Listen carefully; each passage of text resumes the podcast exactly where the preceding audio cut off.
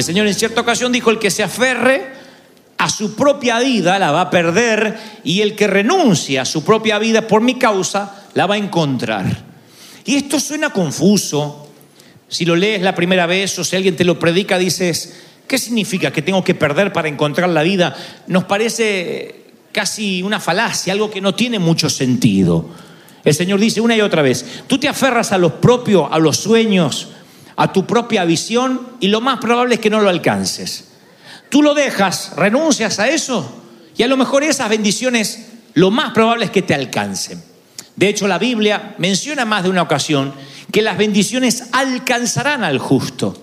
O sea que eso me da la pauta, la metáfora de que el justo está caminando y la bendición viene por detrás y le pisa los talones. No es que uno va atrás las bendiciones desesperados, sino que las bendiciones siguen al justo. Que tú tendrías que ocuparte de los demás y Dios se ocupará de tu viña. Tú te ocupas de la viña ajena y Dios se ocupará de los tuyos. Eso es lo que las escrituras nos dicen una y otra vez. Claro, cuando yo lo predico así, uno puede decir rápidamente, amén. Pero después hay un abismo entre el amén y llevarlo a la práctica, porque por naturaleza somos egoístas. Un famoso médico, el psicólogo Bernard Rimland, obtuvo su doctorado hace muchos años en una importante universidad y se iba a dedicar a la carrera para la cual había estudiado y tres años después, en 1956, le nace un niño, tienen un hijo con su esposa llamado Mark, con autismo. En 1956 el autismo era una no una enfermedad, una anomalía, un síndrome raro. Si bien dicen que el autismo existió toda la vida, esta era la primera vez que a un científico o a un médico se le daba la particularidad de tener un hijo que padeciera este síndrome. El autismo, en palabras prácticas, es alguien que vive ensimismado en su mundo. Dicen que con una vida interior tan intensa el autismo no es poco inteligente, sino que tiene una vida tan profunda interiormente, tan intrínseca, que no puede conectarse con el mundo exterior. Entonces la imagen que nos viene a la mente de un autista es un niño o un adulto en un rincón de la sala haciendo movimientos repetitivos y sin poder decir si tiene hambre, si quiere ir al baño, mucho menos expresar sentimientos. Los autistas por lo general cuando están en un nivel muy avanzado no pueden eh, mantener relaciones afectivas. Este médico tiene un hijo y se da cuenta inmediatamente que el bebé no responde a los estímulos normales de otros bebés. Entonces tiene que parar su carrera, ponerla en stand-by o su profesión y empezar a estudiar esta anomalía. Y empieza a notar que su hijo es autista autónomo de las relaciones, que vive su propio mundo, pero que anímicamente, que emocionalmente no se puede conectar. Así que escribe el primer libro en 1950 y casi 60, su primer libro respecto al autismo, disponible en cualquier librería o en Amazon hasta el día de hoy. Y estudia este caso y funda, hace una fundación, una non-profit, para ayudar a niños que sufren autismo. Más tarde se descubriría el síndrome de Asperger, que es un autismo de alto funcionamiento. Pero en el camino, este científico hace un experimento motivado por su hijo que arroja luz a esta, a esta verdad, la más paradójica de todos los tiempos, que para encontrar la vida, la tienes que perder. Él le pide en la universidad donde enseñaba a 215, 216 alumnos que escriban en un cuaderno, en un folder, los nombres de 10 personas muy conocidas por ellos. Necesariamente no tenían que ser sangre, podían ser este, eh, parientes o, o amigos. 10 personas que conocieran bien. Luego les piden en el segundo paso que ese de esas 10 personas pusieran quién les parecían que eran personas felices, nice, con buena onda todo el tiempo. ¿Y quién andaba con cara de bautizado en limón? Amargado. Porque uno pone las 10, si yo hiciera el experimento hoy y, te dijera, eh, piensa en 10 personas que conozcas, tú dijeras, fulano, me gana, me gana. Después diría, de, de esos, de esos 10, ¿quiénes crees que viven felices? ¿Y quiénes crees que no? Así que hacían un tilde verde los que creían que eran felices y un tilde rojo los que creían que estaban amargados. Y el tercer paso de este doctor fue, ahora de esas personas, coloquen allí quienes ustedes piensen que son generosos, dadivosos y quienes piensan que son egoístas. Inmediatamente el resultado asombroso es que todas las personas que sin saber, sin pensar si eran egoístas o dadivosos, habían puesto que eran amargados, eso eran los egoístas, personas amargadas. Y los que se veían felices o que uno reconoce inmediatamente, ah, este es un tipo feliz, esta es una mujer feliz, de pronto lo conectaban con que era generosa y decía, ah, quizá esa sea la razón. Y arriba la conclusión de que los que se dedican a hacer solo aquello que los hace felices, los que solo piensan en sí mismos, que se supone que buscan la felicidad, son los más amargados. Y aquellos que se dedican a ser felices a los demás son los que más felices viven, a lo mejor los que menos tienen. Esto es lo que descubre este médico al darse cuenta que el autismo no es solamente aquel que tiene un síndrome o un desbalance cerebral. El autismo también puede ser emocional y espiritual. Hay muchos que pueden que estén sentados bajo este techo hoy y durante años son autistas, o sea, piensan en sí mismos, ensimismados en lo que le da título a este mensaje. ¿Y yo qué gano con esto? la famosa frase, ¿y yo qué gano con esto? Era la primera frase que se me venía, porque yo vengo de ahí también, ¿eh? Miren que yo no orino agua bendita y me vengo a ser el santo de la espada aquí. Yo vengo de ahí. Yo vengo de un contexto, de, le contaba a los hermanos en el primer servicio, de mucha pobreza de mucha escasez, donde todo costaba mucho. No, no, no, no, yo heredaba la, la, la, las mochilas de mis hermanos mayores, la ropa de mis hermanos mayores, de verdad no teníamos. De verdad compartíamos hasta los calzones, literalmente. Ya cuando estaban demasiado rotos y no había dónde remedarlo, bueno, mamá por vergüenza nos compraba otro, pero grande para que le dure a los que venían después. De ahí vengo. Todo tenía que todo tenía que cuidarse. Y eso a veces puede generar una mente no solo de escasez, sino una mente egoísta. Una mente de que si hay cuatro porciones de pizza, estoy pensando cuántas me tocan a mí. ¿Y yo qué gano con esto? Y eso empieza a cambiar el chip de nuestra mente y un día nos volvemos autistas emocionales. Un día nos volvemos en, alguien que solo está buscando el yoísmo, el egoísmo. Quiero que Dios me bendiga, quiero que Dios me dé, quiero que Dios me prospere, vengo para comprarme la casa, vengo para que mis hijos estén bien, vengo para... Venimos a recibir. Cuando hay que dar, nos cuesta. Nos sembramos y la palabra dice que al final de la vida estamos cada vez más tristes, más amargados, estamos apesadumbrados porque buscar la propia felicidad es como la zanahoria que le ponen al caballo para que corra. En realidad el caballo nunca alcanza la zanahoria. Y este descubrimiento del médico, del médico que tenía el hijo autista, no le hizo falta a Jesús para saber cómo actuar. Jesús no necesitó un, respaldo científico para decir, el que se aferre a su propia vida la va a perder y el que renuncia a su propia vida por mi causa la va a encontrar. Hagamos un pequeño paréntesis y no se me distraigan ahora.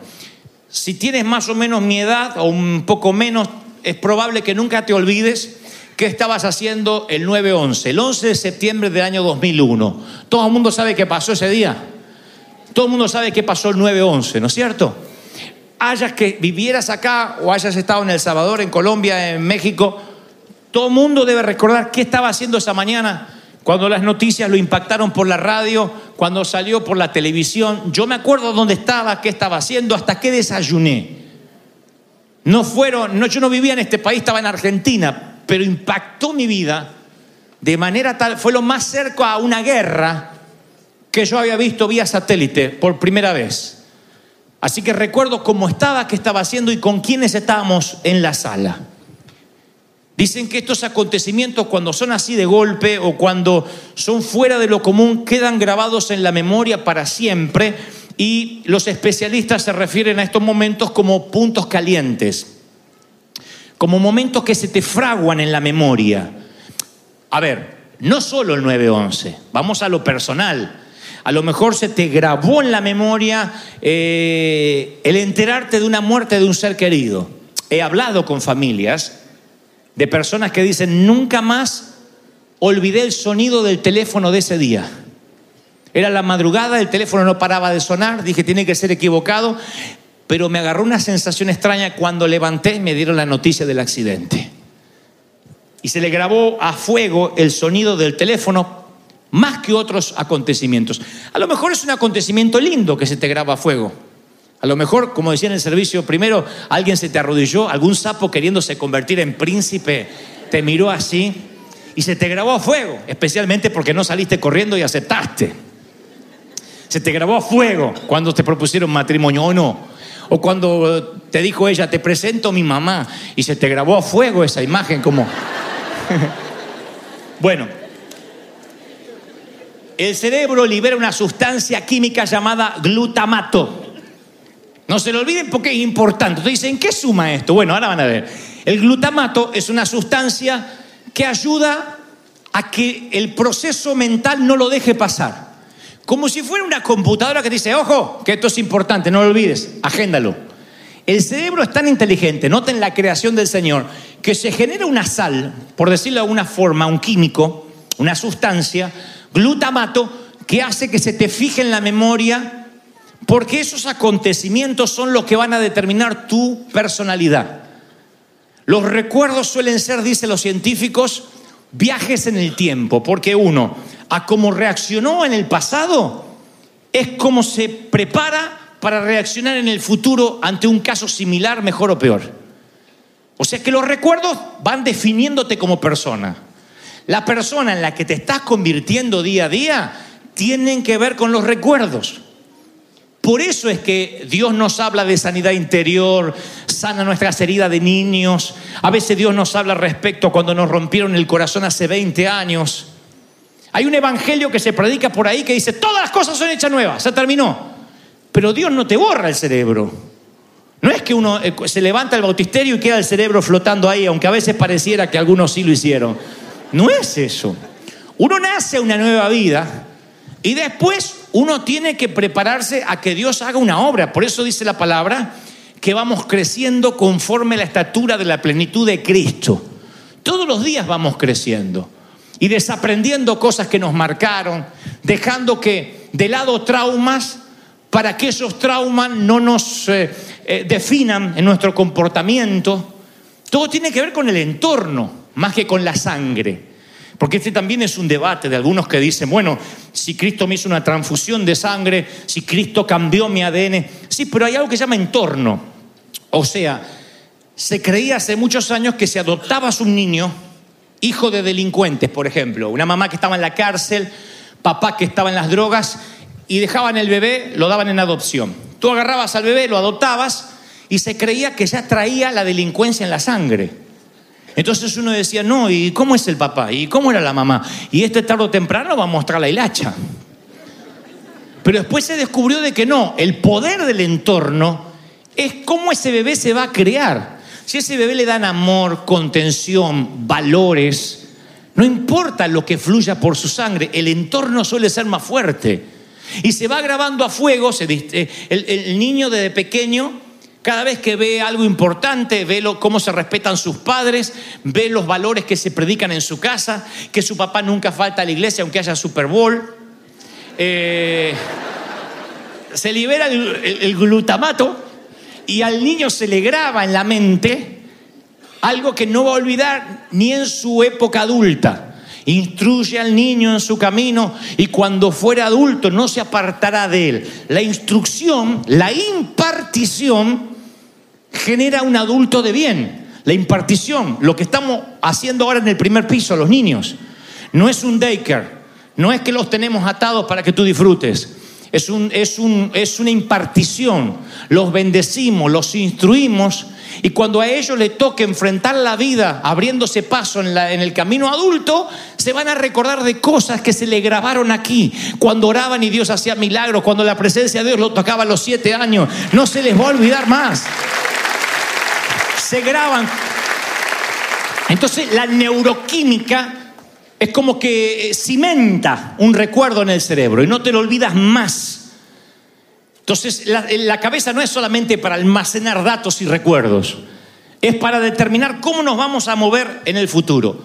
Y hay una creciente investigación de científicos que siguen investigando y dicen, sí, las cosas que nosotros recordamos cambian las personas que somos, cambia nuestra manera de actuar, cambia nuestra manera de comportarnos, nuestros hábitos.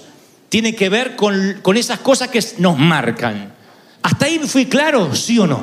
Bueno, el Señor que junto con su padre crearon al hombre, sabía cómo implantar en el cerebro conceptos y principios de modo que la gente no lo olvidara más. Y ahora está en una noche común donde Cristo camina por la tierra, va a implantar en el cerebro de 12 hombres algo que no solo nunca ellos podrán olvidar, sino que pasará de generación en generación hasta el día de la fecha. Cambiará el paradigma del ser humano, la manera de pensar. En una cultura donde todo es ojo por ojo, diente por diente, si este te saca un diente, arrancale la muela al juicio de un cachetazo. Te deja tuerto, le quitas el... Así era como la mafia. Me matás un hijo, te mato otro. Donde todo era justicia. Y eso, ustedes saben que la venganza es dulce y a veces embriagante. Es un plato que se come frío, dicen algunos. Siéntate en el umbral de tu puerta y verás pasar el cadáver de tu enemigo. ¡Oh!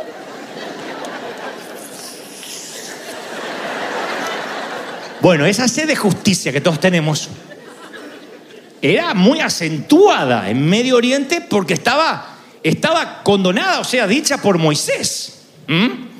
Y el Señor, en una última cena, los reúne, para los que no lo saben, en un primer piso, según los historiadores, muy cerca del estanque de Siloé, una última cena en Jerusalén, a los muchachos. Va a ser algo que literalmente se va a quedar grabado en sus memorias para siempre. No tanto lo que el Señor dirá, sino lo que va a ocurrir en esa cena. La mesa que los reúne es lo más lejos de la pintura que ustedes han visto de la última cena de Da Vinci, porque las mesas eran de unos 45 centímetros y tenían que los comensales estar en derredor de la mesa, como se estila también ahora en Oriente, en algunos sitios, sentados sobre cojines. Los occidentales no hacemos mucho eso. Creo que nos agarra así un dolor, no nos bajan los ravioles y estamos así. Por eso están acostumbrados a sentarse de lado, lo han visto en las películas así, comían los césares. Las mesas son chiquitas y en derredor de esa mesa tienen que sentarse los muchachos. Usan sandalias, estuvieron todos los días con el pie al aire, así que el que menos huele a pata te manda al hospital nada más del olor. Y ahí hay una palangana, conocen la historia, hay una toalla. En, el- en la escala humana, en el ecosistema humano, en la escala alimenticia social de aquel entonces, el esclavo era el último de la lista y era el que se ocupaba de estos menesteres, de lavar los pies. Así que Jesús esa noche le dirá, entre otras cosas, que cada vez que coman el pan, que beban el vino, lo hagan en memoria de Él. El Señor estaba muy interesado en que la memoria de ellos se les implantara un chip con una nueva manera de pensar. Y lo que más les impacta a estos tipos es que Jesús se pone a lavar los pies uno por uno, uno por uno. Ahora, yo cuento esto y la mayoría está sintiendo con su cabeza, pensando, bueno, yo sabía esa historia, sí, es una muestra de humildad. Pero la brecha cultural que nos separa de Medio Oriente nos hace perder el sentido de lo que allí ocurrió. Lo que fue fue terapia de shock, fue algo choqueante para ellos. El Señor le estaba diciendo a esos tipos que no importaba la posición social, ni el qué gano yo con esto. Porque ellos fueron a la mesa sintiéndose en los tapones del océano. La última Coca-Cola del desierto. El último taco de Tijuana. Ellos se sentían la última arepa de, ¿de dónde? De Venezuela, de Colombia. Al final están en discusión de dónde son. El último asado de Argentina. Ellos se sentían como que el Señor ese día iba a repartir los puestos. Los tipos estaban queriendo acaparar poder. Si uno lee el contexto de la historia, va a descubrir que discutían qué, qué, qué posición le tocaba a cada uno. De hecho, aparece hasta una madre de los discípulos. Los discípulos eran tipo grande, no eran niños. Uno se veía de discípulo, somos ovejitas muy alegres. No, eran tipo, con pelo en las patas, tipo barbudos. Y una mamá va a hablar con el Señor. Cara dura, la, la, hermana. Cara dura. Le dice, Señor, vengo a hablarte en nombre de mis hijos. Yo digo, está bien, la mujer puede ser una igualada, eh, puede ser una grosera, desubicada, hay de todo en la viña, menos uvas. Eso es así. Pero los hijos no se morían de vergüenza delante de Pedro, delante de Juan. Ahí vino mamá. La mamá dice, Jesús, maestro, cuando vengas en tu reino, ¿podría haber una posibilidad de que mi hijo esté a la derecha y mi otro hijo esté a tu izquierda? Quisiera un lugar privilegiado para ellos, porque son hijos especiales, como toda madre, son hijos muy especiales. Y el Señor le dice, no, acá el que se quiera sentar primero va a ser el último. La desvergonzado mandaron a la mamá. Y ustedes leen y hay un intento continuo, constante de los muchachos, de los discípulos, de acaparar poder. Porque algunos ni entendían que el Señor venía a instaurar el reino de los cielos. Algunos creían que el Señor venía a desafiar al imperio, a Roma. Y que lo que hablaba de libertad era una suerte de Che Guevara, de revolución bolivariana. Que lo que iba a hacer es tirar abajo al César, ponerse en el trono y gobernar Jerusalén. Eso es lo que creían los muchachos. Entonces Pedro decía, bueno, a lo mejor me agarro un puestito de algo, a lo mejor me dan un comité, a lo mejor me dan algo en la política, como muchos politiqueros que hay en América Latina, que el amigo sube al poder y acomoda a todos los parientes. Este dijo que yo sé que en México y en Colombia no pasa, ni mucho menos en El Salvador, pero en Argentina sí, que acomoda a todos los parientes. Entonces, estos muchachos que estaban ahí deseosos de poder, un día el Señor dice, les voy a liberar la sustancia glutamato de la mente. Les voy a marcar, ¡pac!, a fuego, y pone un punto caliente en su memoria y les lava los pies. Y el castillo de naipe a estos tipos se les viene abajo. Porque ellos lo que menos querían compadecerse de los demás. Ellos querían siempre ser guaruras, proteger esa relación con el maestro, que nadie llegue al maestro, ni siquiera los niños, más que ellos. ¿Cuál es la barrera que nos impide ser generoso? El miedo. El miedo a perderme algo que me merezco ganar. El miedo nos, nos, nos obliga a buscar ventaja. El miedo de decir, bueno, pero yo qué gano con esto? Si yo no pienso en mí, ¿quién piensa en mí? Y el Señor dice, no, aquí el Hijo, del, el Hijo de Dios no vino para ser servido, sino para servir. ¡Wow! Quien, quien creó los planetas y acomodó el cosmos es quien debería ser servido. Y él dice, no, yo vengo a servir, no a, ser servido. Y claro, se genera el reino del revés. El reino del revés, como decía el apóstol Chabelito. Algunos saben lo que hablo, no, pues ya vez la, la, edad cada vez son más jóvenes, pero algunos viejitos deben saber lo que hablo, ¿no? Bueno, la cosa es que el reino del revés es que el que quiere ser primero será último. Y ese chip no cambia fácil. Hay unos investigadores que en una zona rural de Colombia, hace muchos años, tratando de probar esto, si el egoísmo es parte de nuestra naturaleza, le pidieron a un grupo de gente, le dijeron que tenían que buscar leña para eh, soportar un invierno muy crudo de tres meses, pero que corrieran, que hicieran los cálculos para que no le faltara leña, pero que tampoco levantaran, juntaran leña de más, porque si juntaban leña de más, por las dudas, la deforestación iba a ocasionar que el agua no fuera tan potable. Entonces uno, al juntar leña de más, perjudicaba el agua potable, entonces estaba haciendo que otros no tuvieran una mejor calidad de vida. Confiando en el buen corazón de la gente, le dijeron vayan y recojan leña, un grupo selecto que eran pruebas científicas sin saberlo. Así que muy poquitos iban y juntaban lo necesario. La mayoría llenaba sus trocas de leña, sus galpones de leña. Y, y algunos de las esposas o el esposo le decía, pero nos dijeron que no juntemos de más. Ah, ¿qué me importa el agua potable? Yo no me voy a morir de frío. Había un montón de gente que tenía la mentalidad, ¿qué gano yo con esto?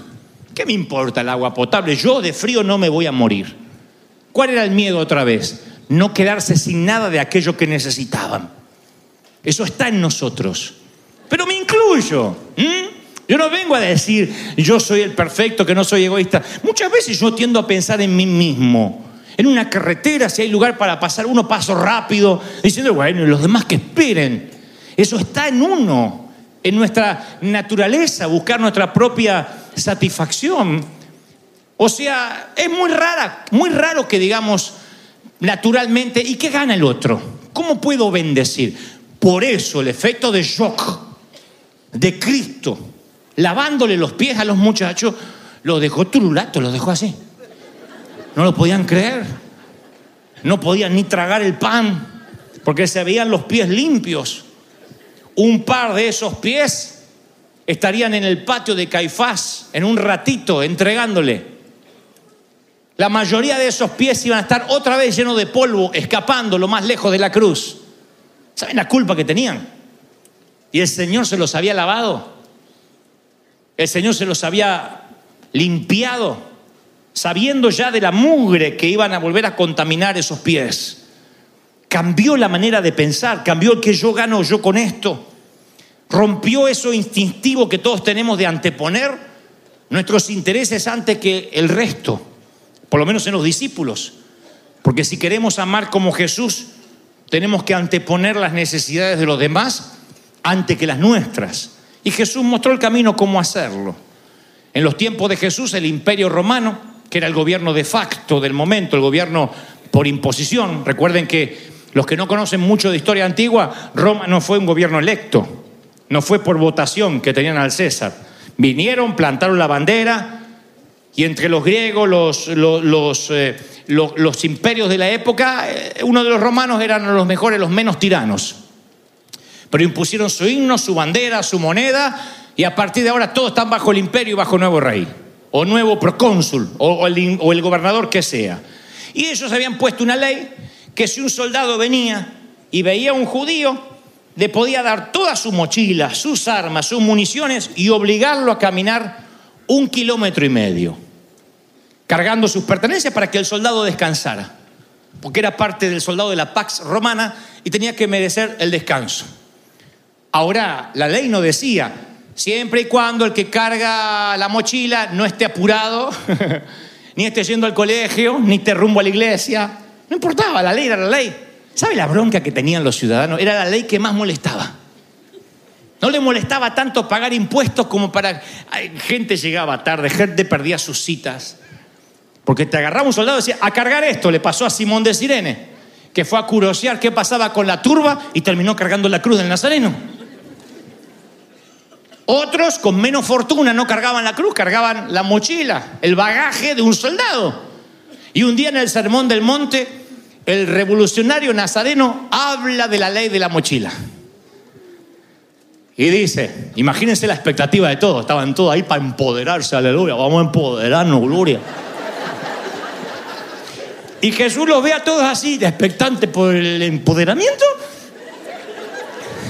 Y dice, si un soldado te pide que camines un kilómetro y medio, ¡amén! Pensaban que lo que venía es, dile, tu abuela. Ah, ah, ah. Libertad, libertad. Pero él dijo, si te pide un kilómetro y medio, camina tres. No fue un sermón de empoderamiento. El Señor necesitaba que las necesidades de todos, porque ahí estaban todos los creyentes ovejas, Dame, bendecidme, ungidme, mandadme, prosperadme.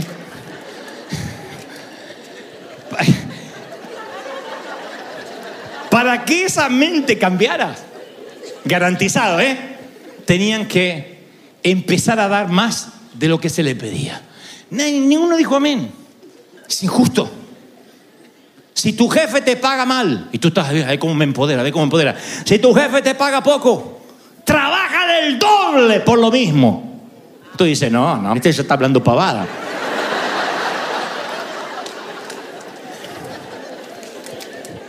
Pero lo que pasa es que nos perdemos por la cultura, por la diferencia abismal, nos perdemos lo que el Señor quiso decir. Eso no fue divertido. Ahora nos suena así, todos damos la milla extra. Esto era una milla extra de verdad. Era caminar cargando una mochila tres kilómetros. ¿Sabes lo que son tres kilómetros? Cuando tienes cosas que hacer, porque el Señor te pide ahora que hagas doble. ¿No es eso ver al Señor como un pusilánime? ¿No se supone que este tipo nos tiene que liberar del pie romano? No nos tiene que sacar a Pilatos de encima, al César. Y nos está diciendo que seamos unos lambiscones, que cuando nos digan un kilómetro y medio hagamos tres. Yo tengo una palabra similar hoy para la iglesia de River.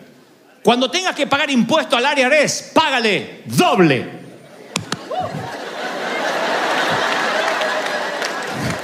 ¿Ven que nadie dice amén?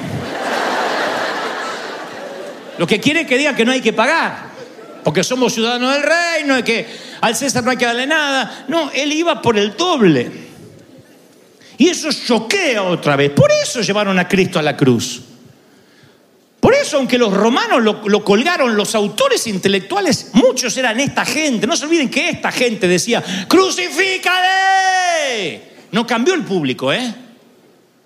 Si ustedes vieron alguna película, no es que acá estaban los buenos comiendo la multiplicación de la comida. Son los que después gritaban que lo crucifiquen. ¿Cómo podía cambiar así? ¿Cómo podía cambiar la animosidad de la gente? Es que se iban a la casa pensando, no, viejo, ¿vos escuchaste lo que dijo? Yo no voy a caminar tres kilómetros, tu abuela. Me cuesta un kilómetro y medio y a estos romanos sinvergüenza ahora hay que darle tres kilómetros. Este está arreglado con el César. Este tiene alguna mordida. Porque a mí no me va a hacer caminar tres kilómetros. ¿Y, viste lo que dijo después? Que si alguien te hiere una mejilla, le des la otra. No, me gusta más diente por diente de Moisés. Empezó a cambiar y tirarle abajo todo el castillo que ellos habían construido de naipes. Se lo sopló. Y el egoísmo empieza a revolcarse. Y el Señor va más allá y dice, ama a tu prójimo como a ti mismo. Esto se reduce a tratar a los demás como te gustaría que te trataran a ti. ¿Y qué quiere uno? Generosidad, uno quiere respeto, comprensión. Hagamos una encuesta acá.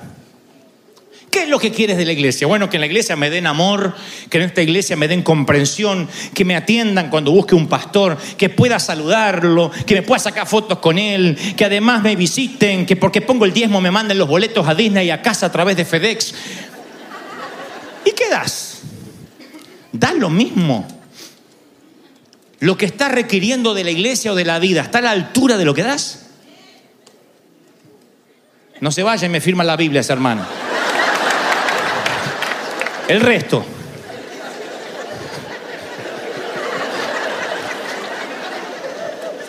¿Está a la altura de lo que das? Porque, porque nosotros reclamamos cosas al Señor. Leí un meme por ahí que hay en internet que dice, si yo le hubiese hablado a mi padre, como a veces algunos le hablan a Dios, ya me habría partido la boca. Reclamo, exijo, tomo, lo tomo, lo agarro, es mío, ahora es mío. Y unas cosas que nuestro padre hubiese dicho, ¿qué querés que te parto la boca? Porque somos de pedir, pero nos cuesta dar. Nos cuesta sembrar. El Evangelio es renunciar. El Evangelio es decir, bueno, amar a mi prójimo como a mí mismo. Significa dar al otro lo que quiero que me den a mí. Y varias religiones piensan similar, aunque es diferente, porque amar al prójimo como a ti mismo se llama la regla de oro. Se usa en el, marketing, se usa en las empresas, se llama la regla de oro, darle al cliente como lo que nos daríamos a nosotros. Amazon tiene esa filosofía. Dicen ellos, hay que darle al cliente lo que uno quisiera que le den. Surge de la regla de oro, escrita y acuñada por el Señor. Amarás al prójimo como te amas a ti mismo. Uno no sale a la calle sin lavarse los dientes, sin acicalarse, sin prepararse, sin hermosearse. Como uno se cuida, tiene que amar al otro. Y las religiones tienen algo similar, pero se llama reglas de plata, no es regla de oro. Le voy a explicar por qué. Confucio decía, el confucianismo dice, no impongas a otro lo que no elegirías para ti mismo. El hinduismo dice, no hagas a los demás lo que te dolería a ti. El budismo dice, no hieras a los otros de una forma que tú mismo encontrarías hiriente. Las religiones prohíben el trato injusto. O sea que la idea consiste no hagas daño a nadie y nadie te va a dañar a ti. El cristianismo no es eso. El cristianismo a eso le agrega, no es solo evitar hacer daño, tienes que activamente hacer el bien, que es diferente. Las religiones dicen, no te metas con nadie, no se meten contigo. Autismo emocional. Porque cuando yo digo, pero hermano, ¿qué estás dando para el Señor? Hay gente que me dice, yo no le hago mal a nadie.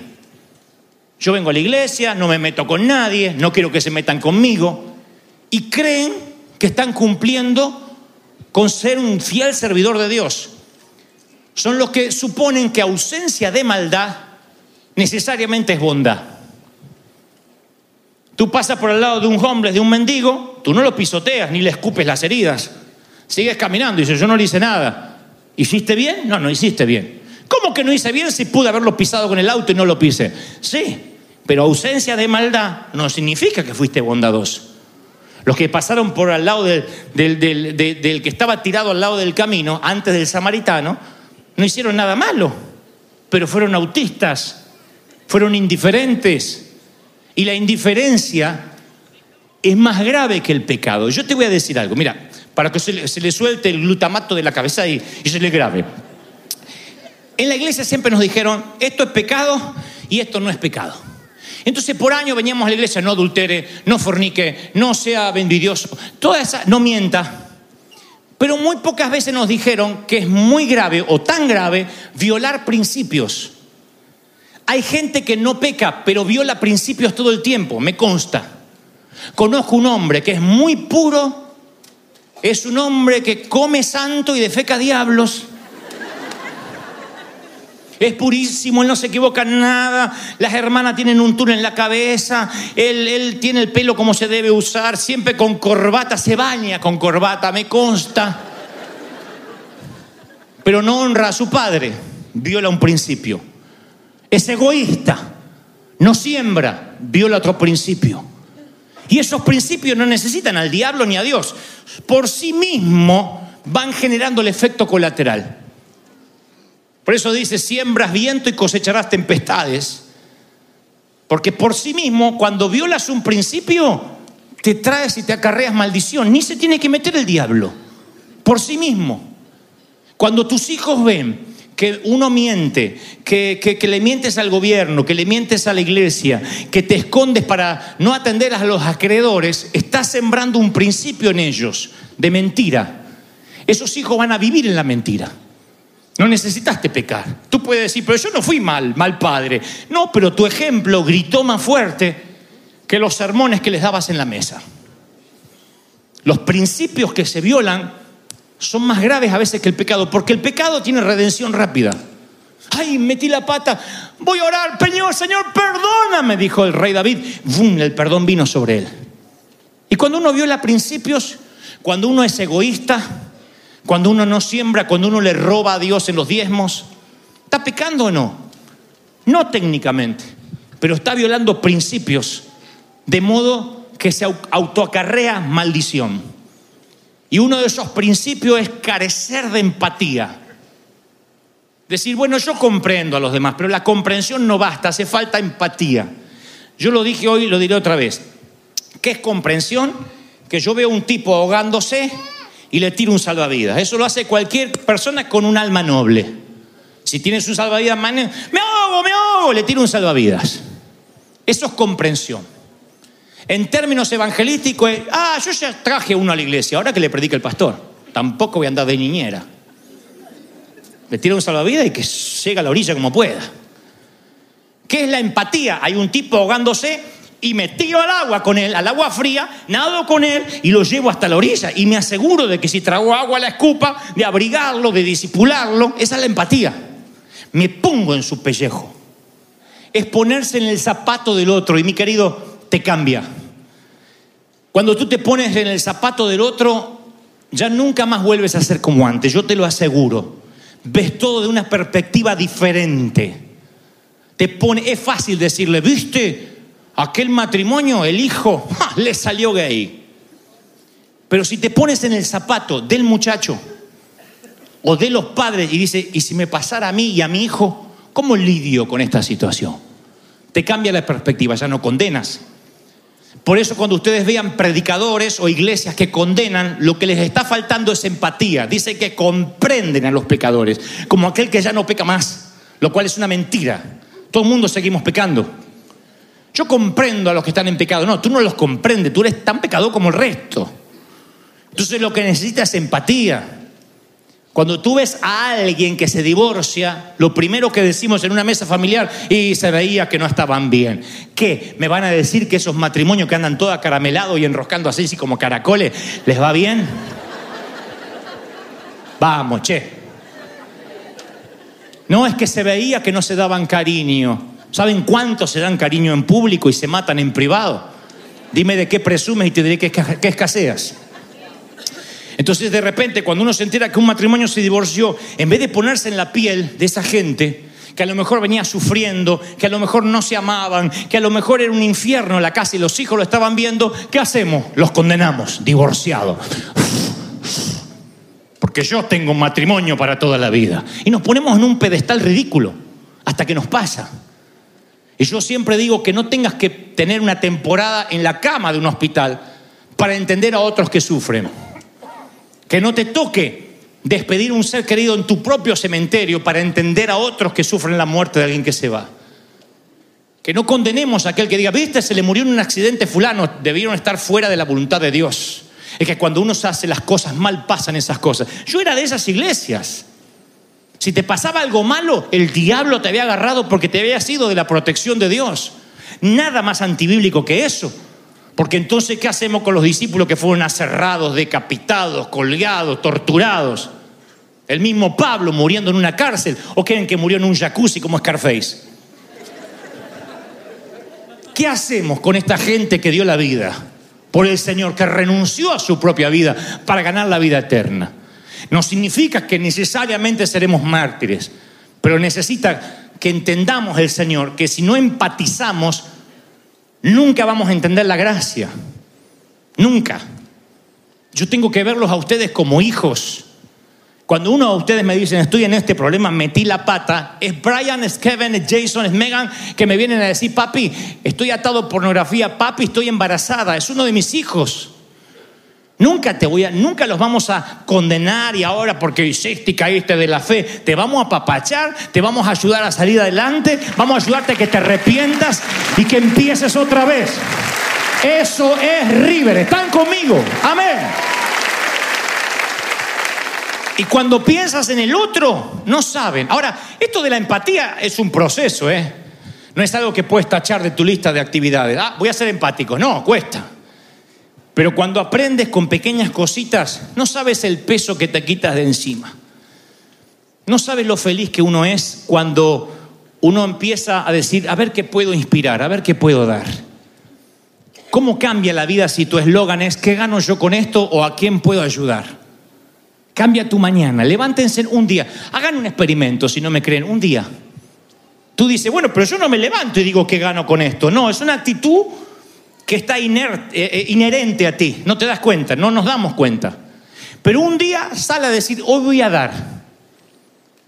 Hoy voy a abrir los ojos, voy a caminar por la vida. Ya tan solo eso, no tendríamos límite como iglesia si anduviéramos por la vida con los ojos abiertos. Si cuando vas al Starbucks, además de buscar tu café y decir, hey, hey, hey, no me pusieron lo que pagué, la leche, en vez de estar pensando qué ganas con esto, mirar un poquito y vas a ver gente sola tomando café, algunos llorando, alarmas, predícame, háblame del Señor, ni los vemos. Estamos tan metidos en nuestro mundo que no vemos lo que el otro está necesitando.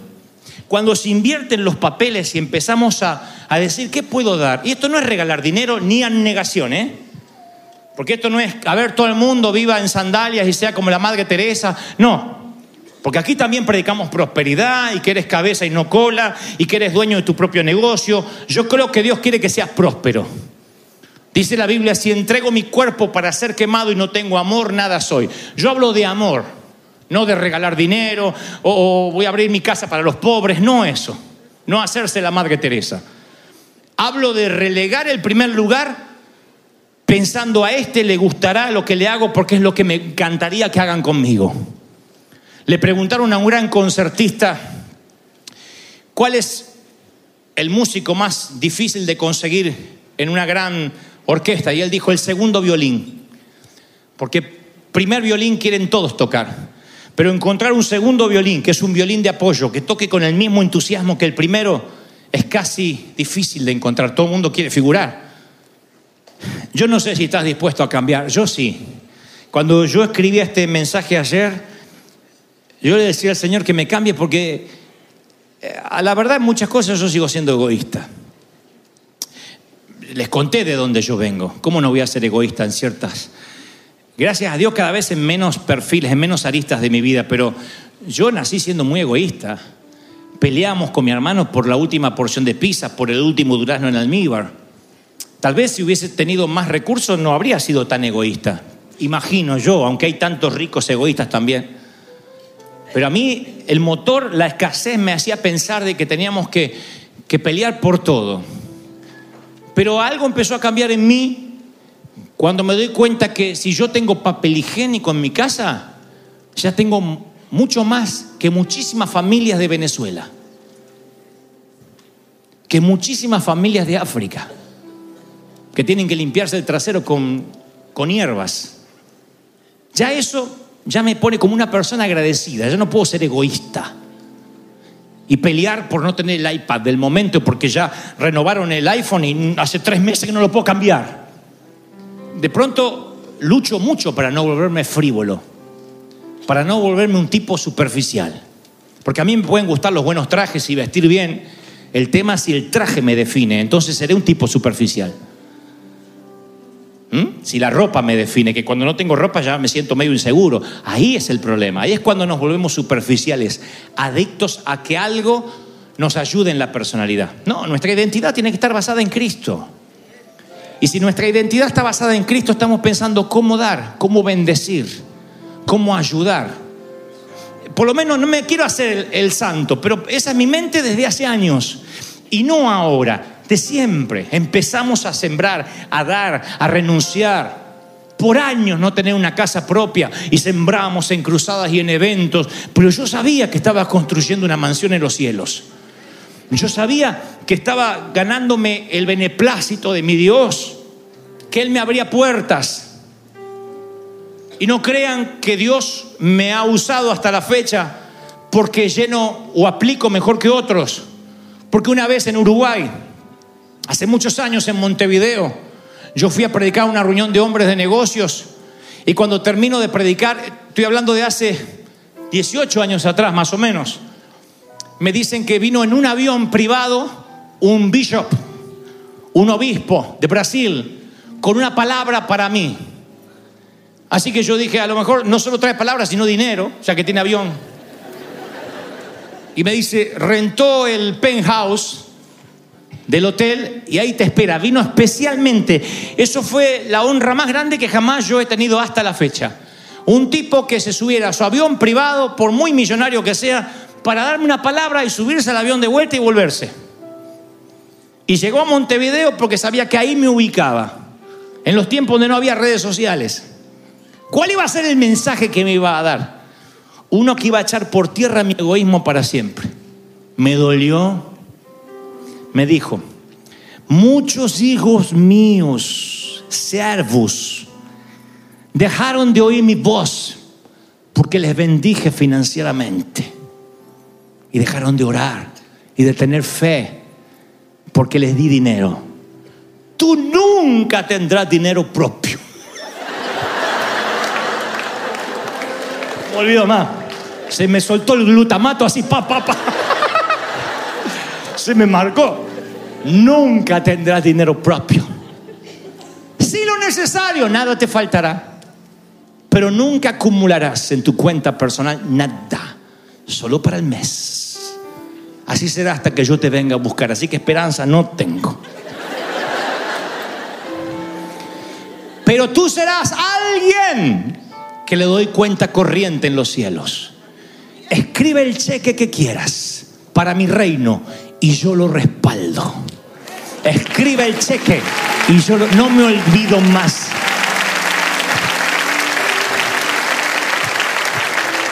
¿Qué creen?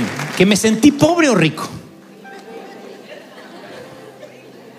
En términos egoístas, nunca iba a poner mi cuenta bancaria así, mira los ceros que tengo. En términos del reino me dijo que si era para bendecir al resto, que escribiera el cheque que quisiera. Cuando Dani tenía que escribir el cheque para Disneyland, me dice, no tenemos ese dinero. Y entonces yo voy a mi memoria y me remonto a Uruguay. Y allí Dios me marcó y me dijo, escríbelo. Y yo le digo, a ver, ¿me estoy comprando una casa yo o es para predicar en Disney? ¿Esto es para comprarme un auto yo o es para predicar eh, a los inconversos? Es para lo segundo, para predicar a los inconversos. Escribe, Dani, que el respaldo va a estar. Y damos el cheque y el respaldo aparece. Hasta ahora ni un solo día ha fallado el Señor.